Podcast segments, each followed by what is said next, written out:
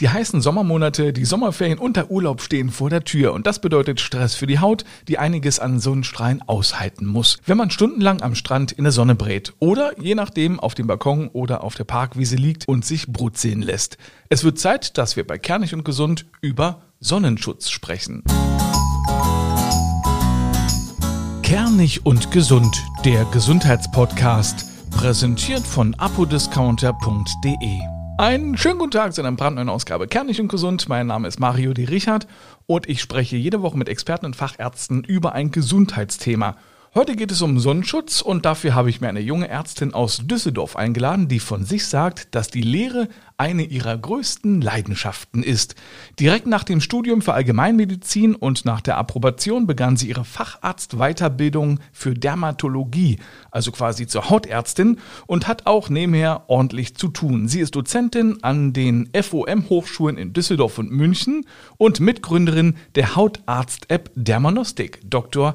Alice Martin. Schönen guten Tag. Ja, vielen Dank für die Einladung. Schön, dass du da bist. Ich freue mich. Wir haben uns vorher geeinigt und du warst ja auch schon mal dabei, dass wir uns duzen, weil äh, ja, du bist jung, ich fühle mich jung und da haben wir uns so Sehr gern. gefunden. Wenn du äh, als Hautärztin Menschen siehst, die auf der Wiese liegen und schon knallrot sind, was geht dir da durch den Kopf? Ja, das, was wir meistens als erstes sehen, diese Rötung, verursacht dann im Verlauf den Sonnenbrand. Was vielen aber nicht bewusst ist, das sind kumulative Hautschäden, also über Jahre hinweg, die wir sammeln und dann steigt natürlich ganz viel, unter anderem nicht nur Hautalterung, sondern das Hautkrebsrisiko. Und das ist immer mein erster Impuls, wenn ich das sehe. Das heißt, ein Sonnenbrand allein ist gar nicht so schlimm? Ein Sonnenbrand alleine, sagen wir, wenn ich das im zweiten Lebensjahr zum Beispiel hatte und danach nie wieder, dann wird sich die Haut erholen. Aber wenn ich immer wieder einen regelmäßigen Sonnenbrand habe, dann sind das Lichtschäden und irgendwann entsteht dann eben weißer oder schwarzer Hautkrebs. Was passiert denn beim Sonnenbrand im Körper, also mit der Haut? Man kann sich das so vorstellen, Sonnenbrand, so wie es schon im Wort drinsteckt, ist, dass die Haut äh, sehr hohe Temperaturen annimmt, sie verbrennt und es gibt unterschiedliche Stufen eines Brandes. Also man kennt das, man kann sich leicht einen Sonnenbrand zuziehen oder es können auch Blasen entstehen. Das bedeutet, Stadium 1 ist eben das, was jeder kennt, einmal eine kleine Rötung. Es ist eine Entzündungsreaktion eine Entzündungsreaktion, weil die Zellen an der Oberfläche geschädigt werden. Deswegen wird es dann plötzlich rot und warm und es fängt an zu schmerzen. Und wenn ich jetzt eine ausgeprägte Verbrennung habe durch die Sonne, dann habe ich natürlich Blasenbildung, weil die oberen Zellen ähm, zerstört sind und sich ablösen und man kennt das auch, man pellt sich ja dann im Verlauf. Also heißt es ja mit Fug und Recht tatsächlich Sonnenbrand, weil wirklich was verbrennt und nicht nur weil es rot ist. Genau, richtig. Dann gibt es ja diese UVA-Strahlen und die UVB-Strahlen. Welche davon sind die gefährlichen oder sind beide gefährlich? Genau, also man hat ja das Licht. Das Licht ist ja unterteilt in ganz verschiedene Wellenlängen und das, was für uns wichtig ist von der Sonne, ist das UV-Licht, vor dem wir uns schützen und da unterscheidet man eben UVA und UVB-Licht. Und da gibt es einen ganz schönen Merkspruch, UVA macht Aging und UVB macht Burning, also den Brand. Und UVA-Strahlen dringen etwas tiefer ein, während UVB-Strahlen an der Oberfläche bleiben.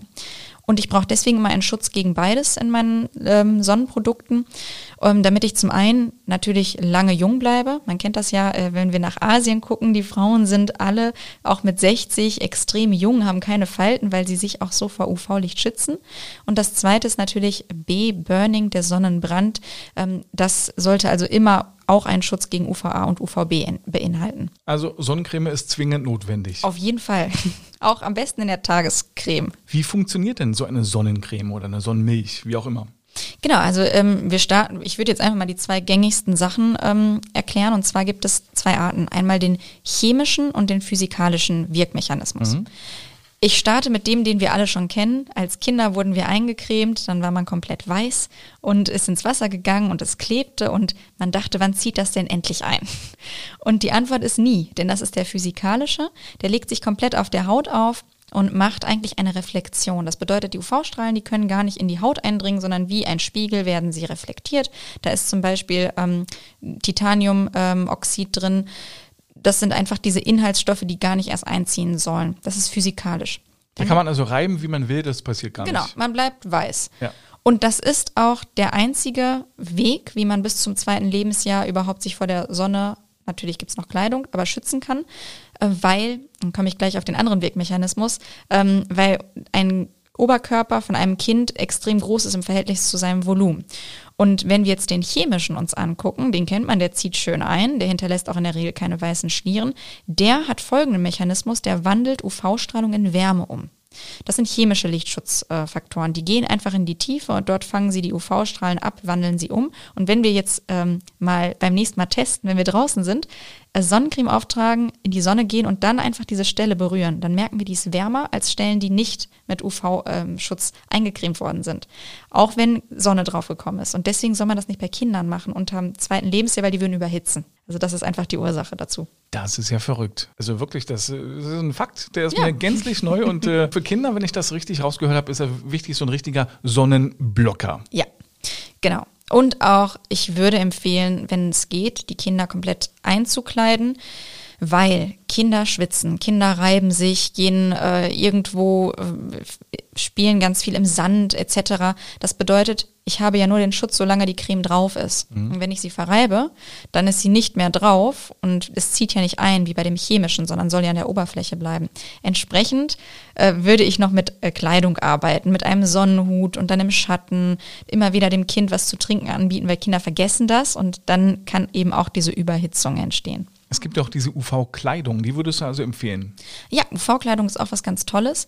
Gerade wenn ich ein Kind habe mit Hauterkrankungen, nehmen wir die Neurodermitis, dann ähm, sind nicht alle Sonnencreme-Produkte geeignet. Viele reagieren darauf. Dann gibt es die Möglichkeit, dass man UV-Kleidung eben alternativ trägt. Bis zu welchem Alter würdest du den direkten Sonnenblocker empfehlen? Also ja, wahrscheinlich auch Lichtschutzfaktor 50? Ich würde eigentlich immer Lichtschutzfaktor 50 empfehlen, wenn wir im Urlaub sind oder wenn wir jetzt die heißen Sommermonate haben und rausgehen. Einfach zum einen, weil Lichtschäden so unterschätzt werden. Äh, Punkt Nummer eins und wir doch so häufig in die Sonne gehen. Und das zweite ist, es ist etwas eigentlich ganz Leichtes. Also es kostet uns nur fünf Minuten einzucremen. Und bei Kindern kann man ein schönes Ritual entwickeln. Da empfehle ich auch immer den Eltern, dass sie eine richtig schöne Tube kaufen, wo die Kinder sich das selber aussuchen. Ja, also für Mädchen manchmal wollen die was mit Glitzer haben oder für die Jungs, wenn die sagen, da sollen jetzt Dinosaurier sein, was weiß ich. Und dann füllt man einfach die Sonnencreme da rein. Und damit freuen sich die Kinder, wenn sie sich eincremen und erlernen das von klein auf, denn viele fangen viel zu spät an. Man kennt das dann so mit 20, 30, denkt man, oh, jetzt möchte ich nicht mehr altern. da habe ich was gehört mit Sonnencreme und dann startet man. Aber viel schöner ist es, wenn wir viel früher beginnen. Ich habe gelesen, dass nur 30 Prozent der Familien ihre Kinder auch im heimischen Alltag mit Sonnenschutzmitteln eincremen. Muss man das machen oder reicht es aus, wenn man beim Spaziergang einfach einen Hut aufsetzt? Ja, das ist ein ganz großes Problem, weil wenn wir, und da nehme ich ganz bewusst wieder das Beispiel Asien, dorthin blicken, dann hat man ja im Kopf, die gehen mit Sonnenschirmen raus. Ja, wir gehen hier mit äh, Regenschirmen raus. Aber auch bei uns scheint die Sonne. Ich will die Sonne überhaupt nicht verteufeln. Sie hat extrem viele lebensnotwendige Eigenschaften. Ähm, aber ich würde, wenn es geht, von vornherein, nehmen wir auch das Beispiel im Winter, ja, da denkt man, da kommt ja gar kein Licht durch, keine äh, Sonne, aber wenn wir Skifahren gehen, da gibt's ja doch den Sonnenbrand. Natürlich sind wir im Gebirge und näher dran und wir haben noch mehr UV-Strahlung, aber auch da wieder kumulativ. Ja. Und da gibt's auch ein schönes Bild von einem Lkw-Fahrer, der an einer Seite saß und immer die Sonne hat drauf geschienen und die rechte Gesichtshälfte war so viel älter als die linke Gesichtshälfte und das zeigt es eben. Deswegen 30 Prozent ist sehr wenig. Wenn man das schon täglich integrieren würde, wie gesagt, von klein auf, eine Tagescreme ähm, mit Lichtschutzfaktor bei Kindern, Jugendlichen, dann, ja, dann wird man wahrscheinlich auch noch mit Mitte 30 nach dem Personalausweis im Supermarkt gefragt, wenn man die Weinflasche kauft. Also am besten auch auf dem Weg zum Kindergarten oder in die Schule, weil die Kinder sich ja auch draußen aufhalten, in der Hofpause. Auch dann Gesicht, genau. Nacken, ja. Arme eincremen, auf das ist wichtig. Fall. Manche Erwachsene verzichten ja auf Sonnenschutz, weil die sagen, die wären nicht braun. Ja. Ist das Quatsch? Wird man trotz Sonnencreme äh, braun, auch wenn man jetzt im Alltag unterwegs ist, beim Einkaufen oder beim Spazierengehen? Ja, das ist äh, so ein, ein Mythos, weil man da ganz differenziert drauf gucken muss. Wenn ich mich jetzt komplett vor der Sonne schütze, durch Kleidung und den physikalischen äh, Lichtschutzfaktor. Dann blocke ich die Sonne komplett. Dann natürlich habe ich ähm, keine Chance, mich zu bräunen, aber wenn wir ganz realistisch sind, keiner von uns im höheren Lebensalter benutzt physikalische Lichtschutzfaktoren. Wir nutzen alle die chemischen. Und bei den chemischen bräunen wir trotzdem. Und das Schöne ist, weil wir nicht verbrennen, bräunen wir länger etwas langsamer, aber dafür gesund. Und deswegen ist das ein Mythos zu sagen, mit Lichtschutzfaktor werde ich nicht braun. Wenn ich chemische auftrage und mich ganz normal verhalte, dann habe ich trotzdem eine natürliche, gesunde und vor allem langanhaltende Bräune. Dann gibt es wieder andere Lichtschutzfaktor 10 oder 15. Ist das überhaupt noch sinnvoll? ja, also die, das ist auch der Punkt. Viele denken, wenn ich Lichtschutzfaktor 10 mache, dann werde ich noch braun. Ähm, viele wissen gar nicht, was der Lichtschutzfaktor überhaupt bedeutet. Dann erzähl. ja, das ist eines meiner Lieblingssachen, ähm, weil man ganz simpel rechnen kann. Also es fängt dabei an, welchen Hauttyp habe ich überhaupt? Und man unterscheidet sechs Hauttypen nach Fitzpatrick, das ist diese Klassifikation. Und Hauttyp 1, das sind eigentlich diejenigen, die haben rote Haare, blau-grüne Augen und ganz viele Sommersprossen. Pippi Langstrumpf. Oder der beste Freund von Harry Potter. Genau, oder äh, Ron Weasley. Das ist Hauttyp 1, wird nicht braun, sondern nur rot. Hat eine Eigenschutzzeit von circa drei bis fünf Minuten an der Sonne und dann fängt der Sonnenbrand an. So schnell. Mhm. Ganz, ganz, ganz schnell. Und Sonnenbrand heißt gar nicht, dass man das jetzt sieht, sondern Sonnenbrand heißt, dass man das schon fühlt. Und zwar in Hautspannen und einer Hauttrockenheit.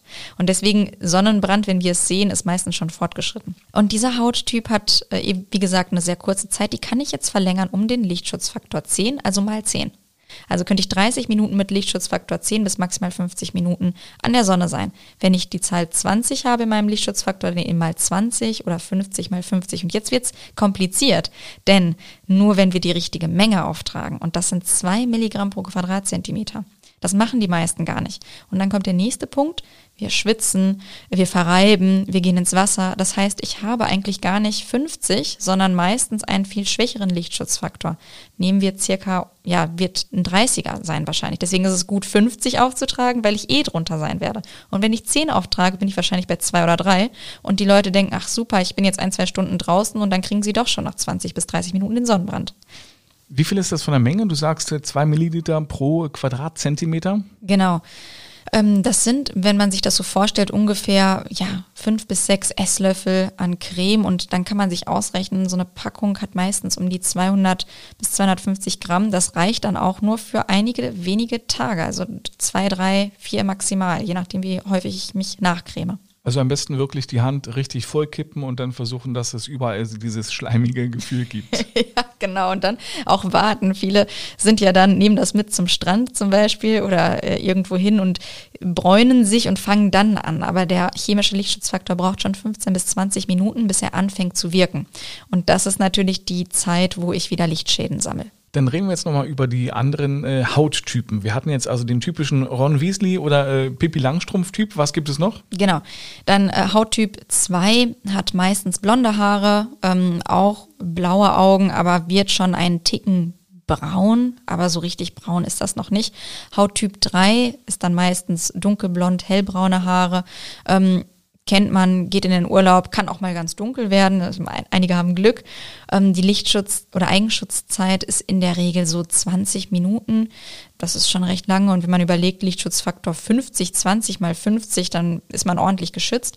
Und nehmen wir jetzt Hauttyp 6, komplett dunkel pigmentiert, ähm, die kriegen, können auch einen Sonnenbrand kriegen, aber das kann auch mal eine Stunde dauern an der prallen Sonne. Und das Besondere ist, je dunkler der Hauttyp, umso unklassischer sieht der Sonnenbrand aus, weil Rötung auf brauner Haut sieht etwas violett aus und deswegen vielleicht bemerkt man es gar nicht und hat einen Sonnenbrand ähm, und denkt, ach, alles gut, ich gehe noch mal in die Sonne und dann wird's fatal, weil dann ist die Verbrennung noch schlimmer. Wie wichtig ist denn Sonnenschutz für die Lippen? Ach, das ist ein ganz tolles Thema. Sonnenschutz für die Lippen ist super wichtig, weil wir haben, wenn man sich die Lippen anguckt, ja gar keine Farbe in dem Sinne. Uns fehlt dort das wichtige und schützende Melanin. Also unsere Haut wird verfärbt durch die Zellen Melanozyten, so heißen sie. Sie produzieren Melanin. Das Melanin wandert nach oben wie so ein Schirmchen und das ist unsere braune Farbe. Und wenn man sich Muttermale anguckt, da sind ganz viele Melanozyten. Ja, das heißt, dort sitzen ja auf einem Fleck. Und das haben wir eben nicht an den Lippen. Da fehlen uns die Melanozyten. Also wir haben natürlicherweise keinen Schutz vor der Sonne. Und deswegen ist es wichtig, ebenfalls die Lippen gut einzucremen mit einem Labello und Lichtschutzfaktor. Und wenn man sich die Lippen von 70 oder 80-jährigen Patienten anschaut, sind die ja meistens sehr, sehr trocken, weil sie auch viel Volumen verloren haben, aber eben auch viel Schäden schon haben über die Zeit. Und an der Stelle geht es gleich weiter. Wir machen eine kurze Zeit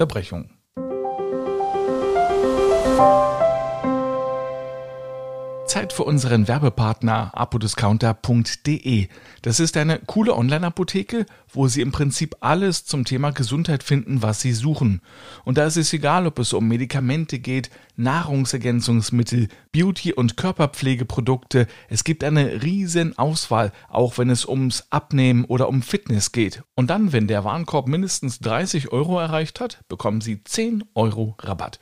Dazu müssen Sie einfach nur den Rabattcode Kernig10 an der Kasse eintippen, alles zusammengeschrieben und schon haben Sie 10 Euro gespart. Am besten gleich mal reinklicken auf apodiscounter.de. Manche Menschen, die bräunen sich schon vor dem Urlaub und liegen ja stundenlang zum Beispiel im Solarium. Hältst du das für ratsam? Ja, das ist auch ein großes Thema und Solarienbesucher, das war nochmal eine große Welle eigentlich vor circa 10, 15 Jahren. Das hat etwas abgenommen. Viele haben gemerkt, dass sie ja ausgeprägte Hautalterung hatten. Und das ist genau der Punkt. Äh, wenn ich in das Solarium gehe, dann habe ich natürlich in einer etwas sanfteren und reduzierteren Form UV-Strahlung, aber sie ist da und nach wie vor, wir wollen ja eine Bräunung, äh, deswegen wollen wir die Haut ja reizen. Und jetzt kommt es auf die Dosis. Die Dosis macht das Gift in allem. Das bedeutet, man kann ins Solarium gehen, um sich vorzubräunen, ähm, sollte das dann aber wirklich nicht übertreiben. Ich empfehle wirklich Stufe 1, da gibt's jetzt zwei, äh, drei Varianten beim Solarium. Stufe 1, 10 Minuten und dann kann man das einmal die Woche machen, das reicht vollkommen. Und dann geht man in den Urlaub und man meint, nicht viel zu sehen. Das ist ja immer die große Angst.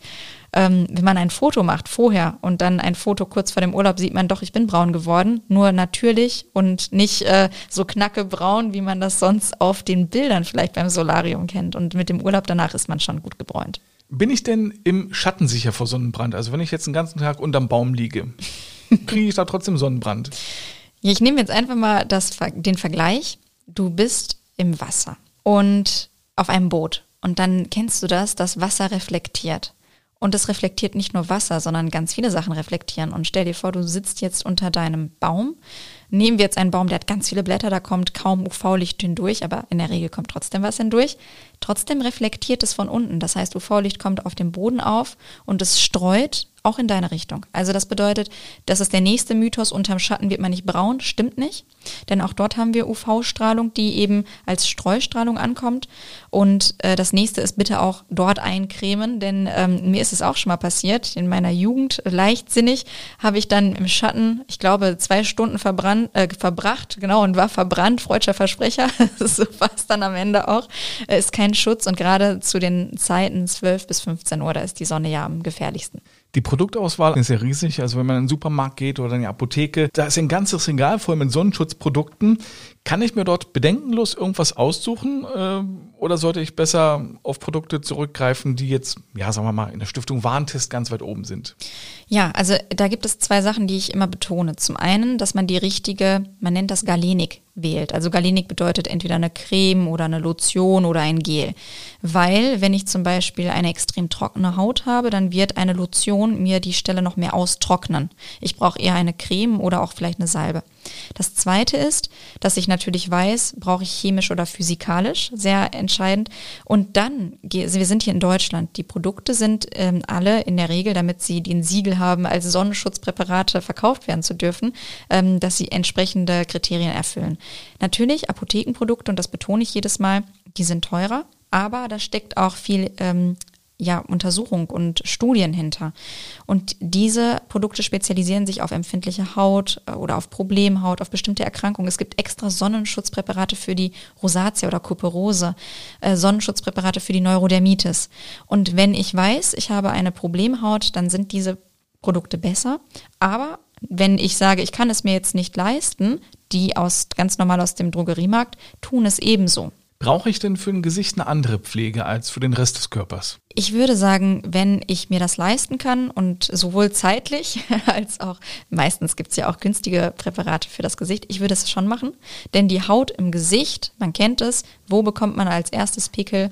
Im Gesicht, nicht am, am, am, restlichen Körper, an den Unterschenkeln. Wo fettet man am schnellsten im Gesicht? Wo schwitzt man am schnellsten im Gesicht? Das bedeutet, ich brauche hier schon ein Produkt, das auf meine Gesichtspartie abgestimmt ist. Wenn ich aber nichts zur Hand habe, dann kann man auch was anderes nehmen. Nur langfristig können dann eben Irritationen oder Hautunreinheiten entstehen. Jetzt liege ich am Strand von Rhodos, habe den Podcast gehört mit dir, Alice, und äh, habe genau auf das gehört, was du gesagt hast. Rechtzeitig angecremt. Sonnenschutzfaktor 50. Jetzt ist es Mittag, ich gehe was essen, gehe wieder an den Strand.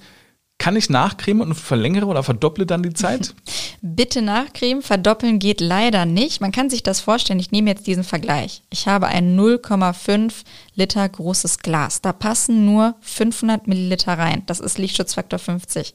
Über die Zeit geht jetzt ein bisschen was weg. Aber selbst wenn ich ein Liter reinkippe, dann geht das eben zur Seite. Ich habe trotzdem nur 500 Milliliter drin. Und so ist das auch mit dem Lichtschutzfaktor. Ein 30er wird sich nicht verdoppeln, wenn ich mehr drauf creme.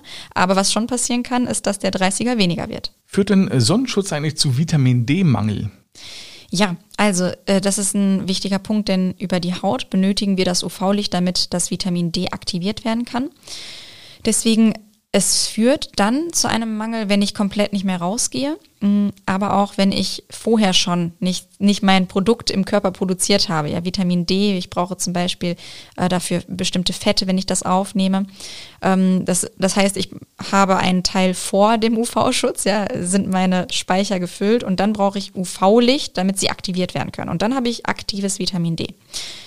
Sagen wir, ich bin gar nicht draußen gewesen, dann würde ich das substituieren in Form von Tabletten. Wenn ich jetzt aber einfach mal kurz draußen bin, die 10 Minuten, 15 Minuten reichen in der Regel in Deutschland meistens nicht aus in den Wintermonaten. Deswegen kann man ruhig Sonnenschutz benutzen und dann ähm, entsprechend Tabletten einnehmen, weil auch ohne Sonnenschutz würde es nicht ausreichen. Und im Sommer reicht, also ist es nicht schlimm, wenn ich äh, Sonnenschutz auftrage. Ich habe ja trotzdem nicht immer 100% Schutz. Und das ist ganz spannend. Je dunkler man ist vom Hauttyp, umso häufiger hat man eigentlich einen Vitamin D-Mangel, weil ich natürlichen Schutz schon von vornherein habe. Und hier der Appell gerade in Deutschland, äh, gerne Vitamin D einnehmen, ergänzen, ähm, zusammen mit ähm, Vitamin oder, oder beziehungsweise mit K2. Ja, da wird das noch besser aufgenommen. Wie viel Vitamin D sollte man da nehmen? Da scheint sich auch die Geister. Manche sagen, ja, 1000 äh, wie heißt das, Einheiten? Oder ja, genau. 1000 Einheiten reichen, andere sagen, nein, man braucht 3000 am Tag. Also man kann sich das so vorstellen, ich kann zum Beispiel einmal meinen Speicher füllen, einmal die Woche mit 20.000 zum Beispiel. Oder ich kann sagen, ich nehme täglich eine Tablette. Ich bin ein Fan, ich nehme äh, im Schnitt zum Beispiel 20.000 Einheiten einmal alle anderthalb bis zwei Wochen. Und das ist wie einmal den Speicher auffüllen. Und dann baut sich das langsam wieder ab und wieder den Speicher auffüllen, einfach weil ich nicht jeden Tag Lust habe, die Tablette zu nehmen. Kann man aber auch täglich 1000 Einheiten nehmen. Vielen Dank für diese Erkenntnis. Frau Dr. Alice Martinez, war mir ein Vergnügen. Danke. Und die nächste Folge Kernig und Gesund gibt es dann schon am nächsten Mittwoch. Alle Folgen von Kernig und Gesund gibt es auf kernigundgesund.de und überall dort, wo es gute Podcasts gibt. Bis zum nächsten Mal. Tschüss.